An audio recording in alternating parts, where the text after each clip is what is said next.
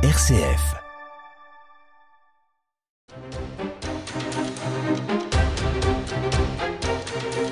Eh, bonsoir à tous et bienvenue dans votre émission Angevine d'opinion et de débat. La vie politique est écrasée cette semaine par la loi immigration. Le texte de la honte pour la gauche, le texte de la fermeté pour la droite et un texte qui ne change presque rien pour Éric Zemmour. Un même texte et beaucoup d'interprétations, mais sur le fond, qu'en est-il? Les mesures de cette loi sont-elles justes? Dans quelle mesure peut-on exiger des étrangers des devoirs? Peut-on conditionner les aides sociales à l'exercice d'un travail? On va en débattre et puis eh, nous verrons les conséquences politiques sur les différentes formations qui sont vraiment les gagnants ou perdants de cette séquence.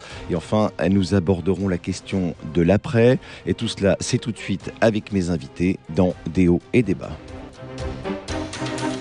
On prend de la hauteur et on débat dans Déo et débat avec Raphaël Delacroix. Et je vous prie de m'excuser pour ma voix caverneuse ce soir, mais que vous laissez l'hiver?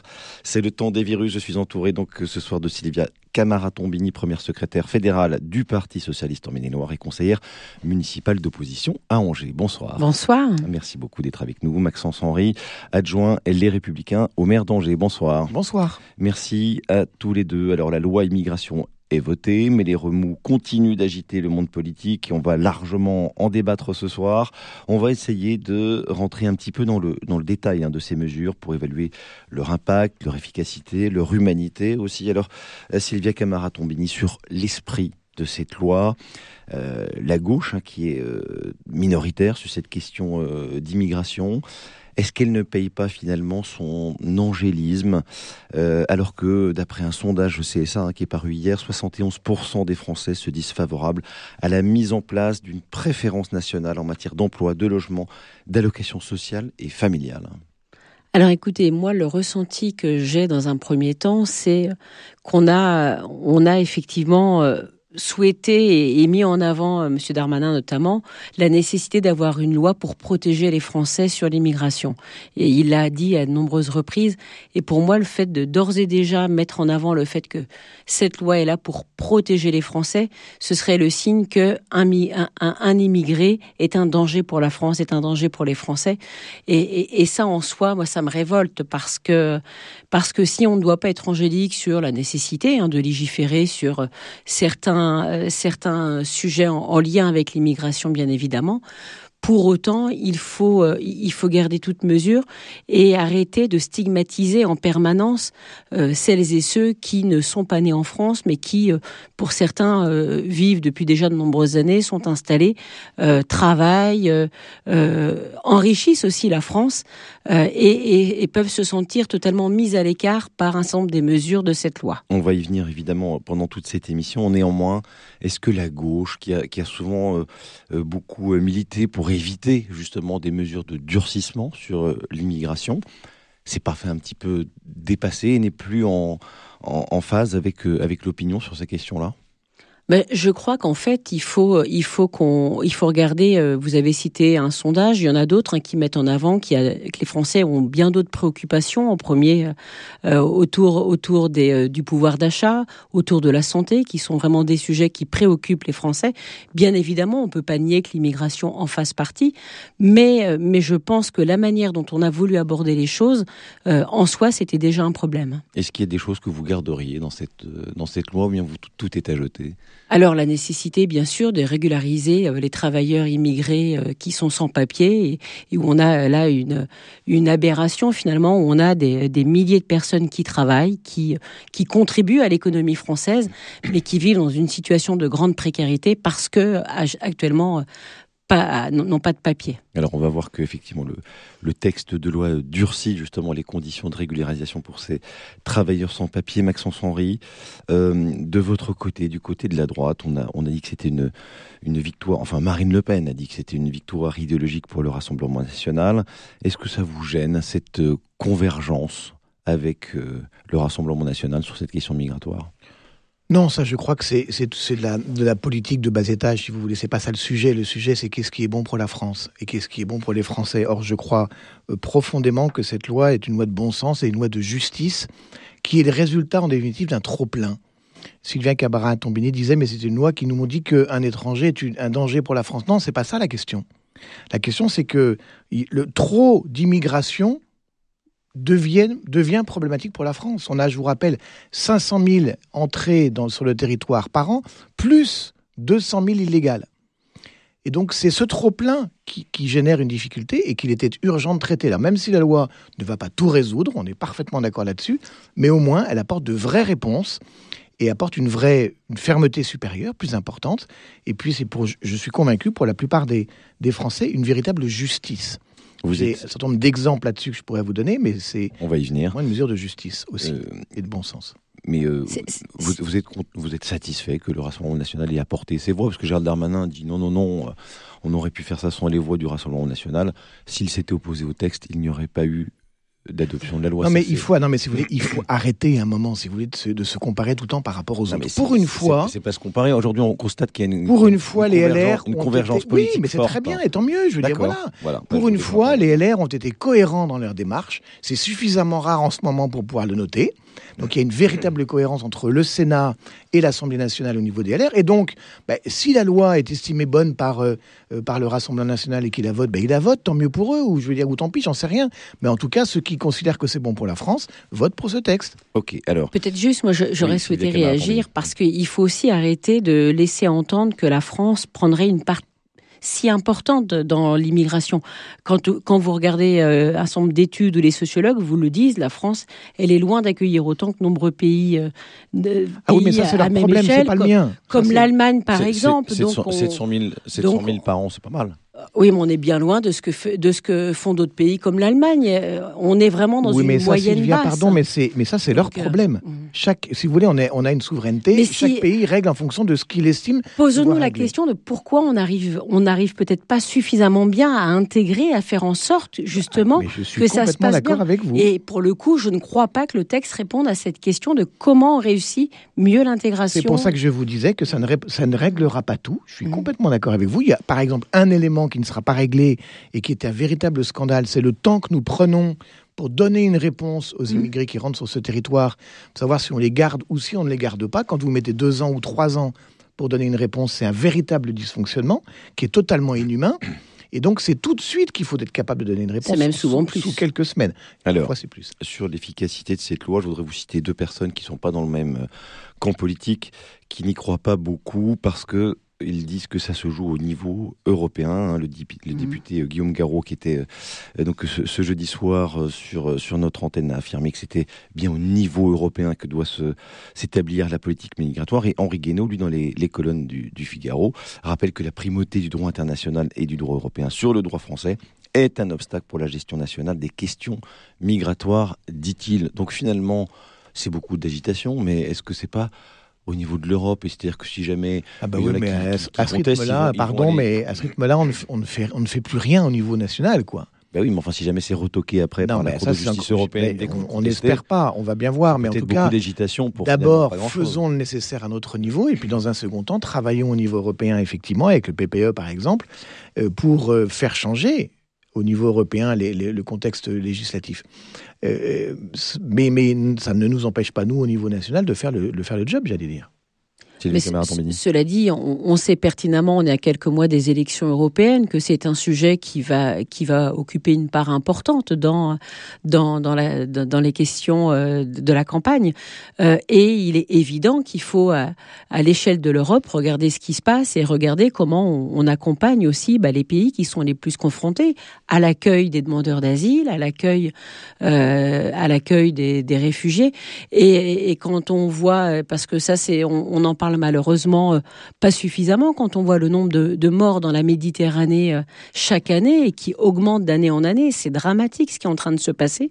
Et je, pense que tout le monde est d'accord là-dessus. Oui, mais on a tendance à l'oublier et, à, ne pas, faire en à ne pas prendre les mesures nécessaires pour éviter ces drames. C'est pour ça qu'il faut les prendre en amont. Et, c'est en amont qu'il faut arriver à faire une demande d'asile, par exemple. C'est en amont qu'il faut traiter les choses. Et puis, il faut s'occuper, là, au niveau européen, de toutes les filières de passeurs qui, sont, euh, euh, qui sont souvent, des, in fine, des criminels, parce que s'il si y a ces morts dans la Méditerranée, c'est bien qu'il y a eu des passeurs derrière qui se sont enrichis sur le dos de pauvres gens et qui les ont laissés mourir euh, dans des conditions souvent inhumaines et inacceptables. Alors, vous Oui, allez-y. Non, mais là, là, en fait, on, on a la vision finalement très euh, très globale de, de, la question migratoire. Mais mais au fond, le, moi, ce qui me gêne le plus dans cette loi, c'est le, le, le, fait qu'elle va qu'elle bafoue un certain nombre de valeurs républicaines et qu'elle va générer bah, pour des personnes qui vivent sur notre territoire parfois depuis déjà de plusieurs années, elle va générer une précarité, elle va générer une stigmatisation. Et alors moi, qui suis par exemple profondément attaché au droit du sol, on revient sur le droit droit du sol. Alors d'ailleurs, le président reconnaît lui-même que certaines idées ne sont peut-être pas des bonnes idées et qu'elles seront certainement anticonstitutionnelles. Donc il compte sur le Conseil constitutionnel mmh. pour peut-être les faire invalider. Donc là, il y a quand même un vrai problème avec cette loi qui est quand même très fourre-tout, qui mmh. est quand même très très inégalitaire et, dont on se demande si elle, enfin, qu'est-ce qui va aller au bout finalement. Elle et j'espère que certains, un certain nombre de choses vont être toquées. Oui, elle n'est pas inégalitaire. Henry, il y a beaucoup de gens qui disent une fois que ça va passer à la lessiveuse du Conseil constitutionnel, il n'en restera plus grand-chose de, de, cette loi. Ce que vous pensez Alors là, on n'est on pas à leur place, on ne sait pas comment ça, comment ça va se passer. La question des quotas, on, y viendra tout à l'heure, par exemple. Beaucoup disent de toute façon, ça c'est inconstitutionnel, ça passera pas. Bruno Retailleau lui-même euh, l'a dit. Euh, on voit bien qu'il y a des choses qui vont, on le sait, qui vont, qui vont pas passer. C'est la preuve qu'il faut réformer la Constitution, a-t-il dit. Oui, Donc, il n'a pas euh, tort en l'occurrence. Mais alors après, qu'est-ce qui va être toqué ou pas? Ça, je n'ai pas la boule de cristal pour vous le dire. Je n'en sais rien. Quoi qu'il en soit, on prend la bonne direction. Pourquoi? Je disais, c'est une loi profondément juste. Je vais vous prendre un exemple très concret. Aujourd'hui, euh, j'ai la chance, dans le cadre de mon mandat, euh, de rencontrer euh, chaque semaine des hommes et des femmes qui sont dans, le quartier de la Roseraie, qui sont dans le quartier des Justices ou autres, et qui sont pour beaucoup issus de l'immigration, qui viennent me voir pour différents sujets.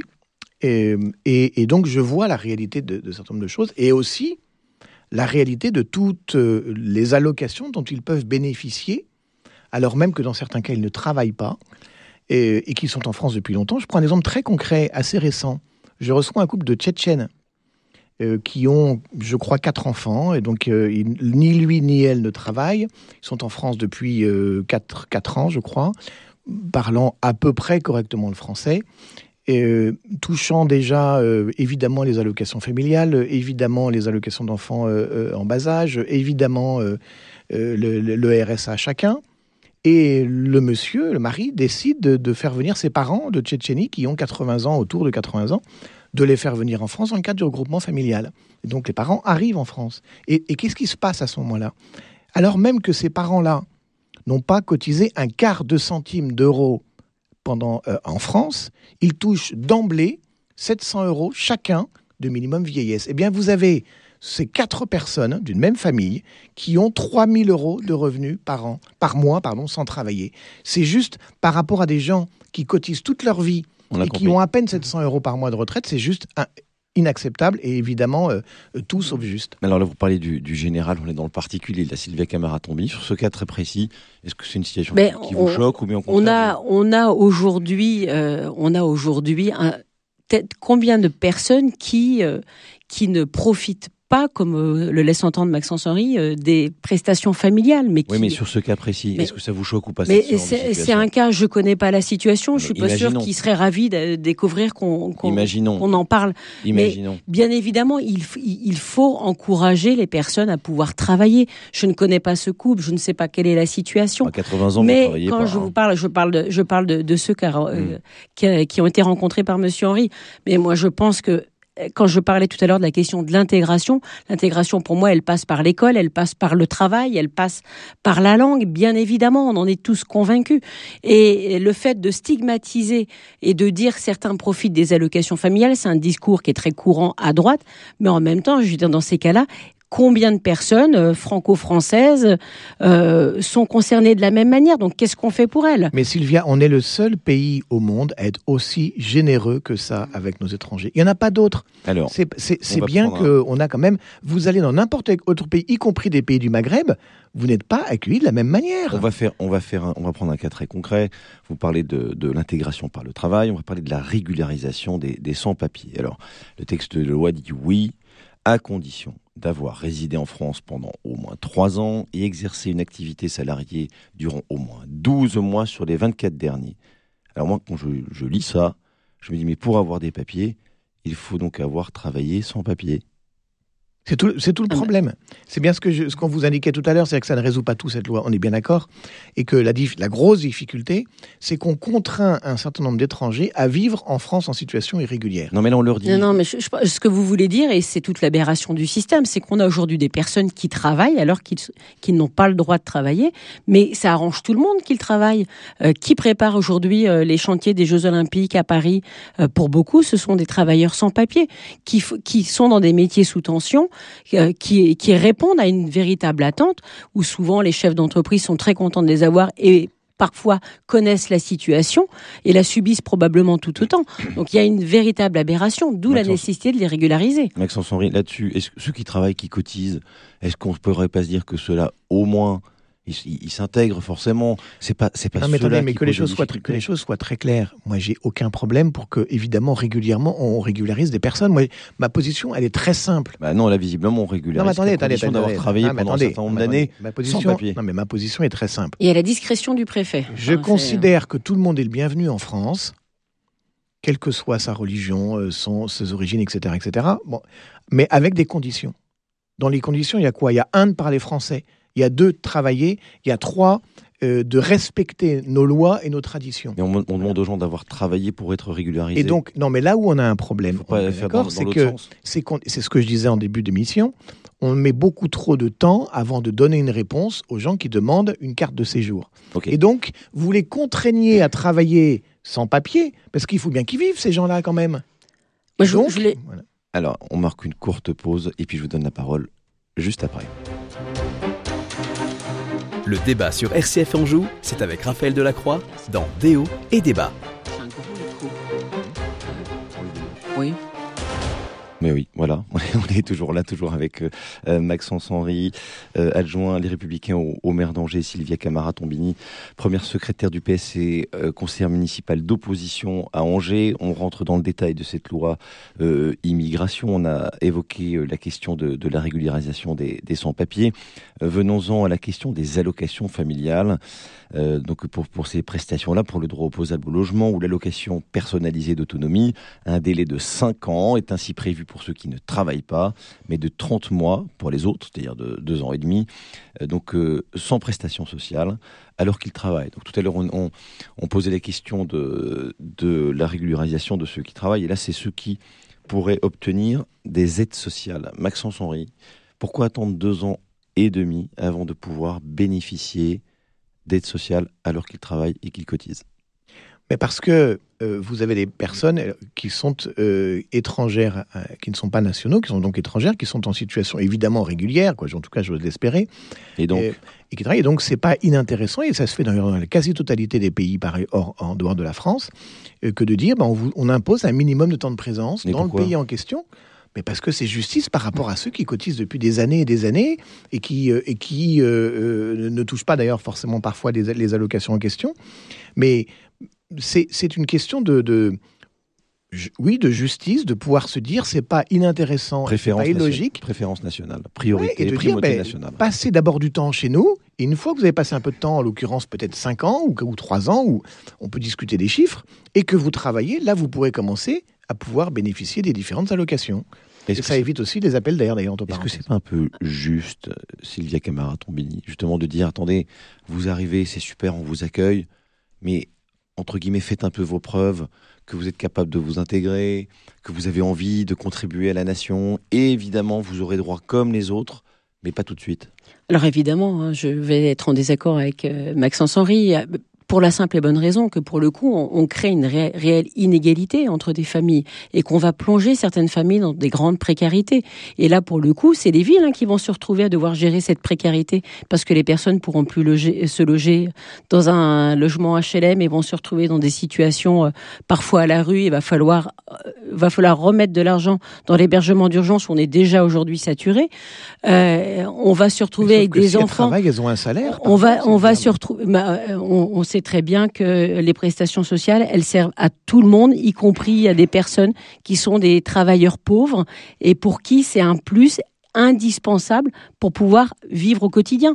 On va tous faire nos courses, on a tous subi l'inflation, on a tous vu l'augmentation de, des factures d'électricité, etc. Donc à un moment donné, un salaire, une femme seule qui va élever ses enfants, euh, alors qui plus est, si on rentre dans du cas par cas, on va se retrouver avec une femme qui peut avoir des enfants qui eux sont français, mais qui elle sera étrangère, et, et pour qui on va créer, pour le coup, des, une véritable rupture d'égalité avec des familles françaises. Donc, euh, si, donc... si ses enfants sont français et qu'elle est étrangère, c'est que c'est qu'il y, a eu justement la question de la, de la, du droit du sol. Ah non, ça peut être parce que parce que son ex-mari est français, par exemple, ou euh, vous avez plusieurs raisons pour qu'un enfant soit français. Parce que là, le droit du sol, de toute façon, l'enfant il devient français euh, dès aujourd'hui. Il n'est pas français à trois ans. Ça hein. peut effectivement arriver, mais n'empêche qu'on n'est pas là. La loi ne doit pas gérer des cas particuliers. Ah ben, tout à l'heure, vous en citiez un. Non, mais d'accord, mais, mais un, qui, traduit aussi une généralité. Ben oui, mais le, mien traduit aussi une généralité de toutes, de toutes ces, l'objectif, ces personnes. Il est simple. Parents d'enfants français. Mais l'objectif, il est simple, Sylvia, c'est de, c'est de réduire l'immigration en France, qu'elle soit légale et a fortiori illégale. Alors attendez, justement, vous parlez de réduction, on en a dit un mot euh, tout à l'heure. Il y a la question des, des quotas qui fait partie de, de ces lois. Autrement dit, le Parlement va décider euh, pour une durée déterminée du nombre qu'il paraît souhaitable d'absorber finalement par, euh, par la France. Sylvia Camara-Tombini, est-ce que ça, c'est pas une mesure de bon sens de dire on accueille, mais on ne peut pas le faire sans limite? Il faut avoir cette capacité d'intégration. C'est ce que disent les quotas. Est-ce que vous trouvez pas ça une bonne mesure? Alors aujourd'hui, euh, aujourd'hui, on sait qu'y compris le président du MENEF redit qu'on va avoir besoin de, beaucoup de travailleurs, euh, beaucoup de travailleurs dans les prochaines années, parce que de toute façon, on va se retrouver dans l'incapacité, au regard de la crise démographique qu'on connaît, euh, bah, de pouvoir pallier à tous les emplois qui sont face à nous. Donc derrière, derrière ces quotas, il y a pour moi effectivement là aussi une mesure qui est anticonstitutionnelle et qui, je pense, sera, je l'espère, euh, fera partie des, points qui seront, qui seront soumis euh, au Conseil constitutionnel dans les prochains jours. Donc, dans un grand nombre de pays démocratiques, pardon, euh, je pense aux États-Unis de M. Biden, je pense à l'Australie, je pense à d'autres pays, vous avez déjà des quotas. Et alors on ne crie pas au scandale je veux dire que le pays doit être en mesure de pouvoir définir le nombre d'étrangers qu'elle est capable d'accueillir sur une année donnée. En quoi est-ce que c'est scandaleux? Je veux dire, c'est, c'est justice par rapport à celles et ceux qui sont déjà sur le territoire et qu'on doit pouvoir accompagner dans l'intégration. Plus on accueille, moins on est capable d'accompagner. C'est pas compliqué. Et donc aujourd'hui, c'est facile de dire ah, venez, venez, venez, mais une fois que vous êtes arrivé sur le territoire français, on vous laisse tomber. Et on n'est pas capable de s'occuper de vous. Et on n'est pas capable de vous accompagner pour apprendre le français. Et on n'est pas capable de vous loger correctement. De la nécessité de limiter l'immigration pour pouvoir être capable de mieux accueillir, au niveau qualitatif, euh, celles et ceux qui décident de venir euh, vivre en France. Alors en tout cas, euh, on promet de les soigner. C'est le cas de, cette fameuse aide médicale d'État. Euh, il y a eu une concession qui a été faite par les républicains, euh, puisque cette, cette, modification de l'AME est reportée à 2024, donc autrement dit au, au calendrier grec. Néanmoins, néanmoins, les républicains ont obtenu la restriction de l'accès au titre de séjour étranger malade, sauf exception, il ne pourra être accordé que s'il n'y a pas de traitement approprié dans le pays d'origine. Hein. Donc, euh, et puis une, prise en charge par l'assurance maladie ne sera pas euh, sera pardon euh, exclue si le demandeur a des ressources jugées insuffisantes. Oh, moi, je traduis ça en disant pas de pas de tourisme médical finalement. Vous pouvez venir vous soigner en, en France mais pas à n'importe quelles conditions. Qu'est-ce que vous en pensez, Sylvia Camaratomini Mais écoutez, je pense que s'il y a une mesure qui est extrêmement euh, suivie, contrôlée depuis des années, c'est quand même l'AME. Donc, euh, on, a tendance à toujours ressortir les mêmes, euh, les, mêmes arguments pour dire l'AME, il y aurait des abus, etc. Ce, n'est pas ce que disent les, textes, ce n'est pas ce que disent les, les, bilans qui sont faits chaque année. Et il y a d'ailleurs un non-recours à l'AME qui est très important. On a un ensemble de personnes qui n'en bénéficient pas alors qu'ils pourraient en bénéficier. Donc à un moment donné, arrêtons de pointer du doigt à ce point cette mesure dont aujourd'hui la plupart, la grande majorité des responsables de la santé publique nous disent à quel point ce serait dramatique de revenir sur l'AME et s'y opposent notamment les responsables des services d'urgence ou autres parce qu'ils savent trop combien il est nécessaire, indispensable et c'est leur métier de soigner quelqu'un qui vient et qui a besoin d'être soigné, qui est sur le territoire français et qui a besoin d'être soigné. Vous ne pouvez pas dire qu'il n'y a pas de recours à l'AME. L'AME, c'est un milliard d'euros par an. C'est juste gigantesque et plus ça va, plus ça augmente. Donc c'est bien qu'il y a du recours à l'AME. Et la question, et, on voit bien, parce que quand j'en discute avec des médecins, quelle que soit leur spécialité, ou des dentistes ou autres, ils sont très souvent écœurés par la manière dont se comportent un certain nombre de personnes qui ne viennent justement, qui considèrent qu'ils ont le droit aux soins gratuits. Et je reprends le terme de tourisme euh, médical, euh, où, tout est considéré comme, comme un dû, alors même que des Français, en tout cas français ou pas, mais des hommes et des femmes qui travaillent, qui cotisent en France, ont parfois du mal à se faire soigner correctement parce que le, le, coût médical est trop cher et renoncent à aller chez le dentiste et renoncent à aller chez l'ophtalmo et renoncent à s'équiper d'appareils auditifs, vous avez des étrangers qui ne payent pas un centime et qui se font soigner à l'œil et gratuitement, tout ça pour un milliard d'euros par an aux frais du contribuable. Alors, eh ben, je suis désolé, c'est pas gratuitement à l'œil comme comme chacun d'entre nous. À un moment donné, ils ne sont comme ni chacun d'entre nous, ils vivent sur le territoire français.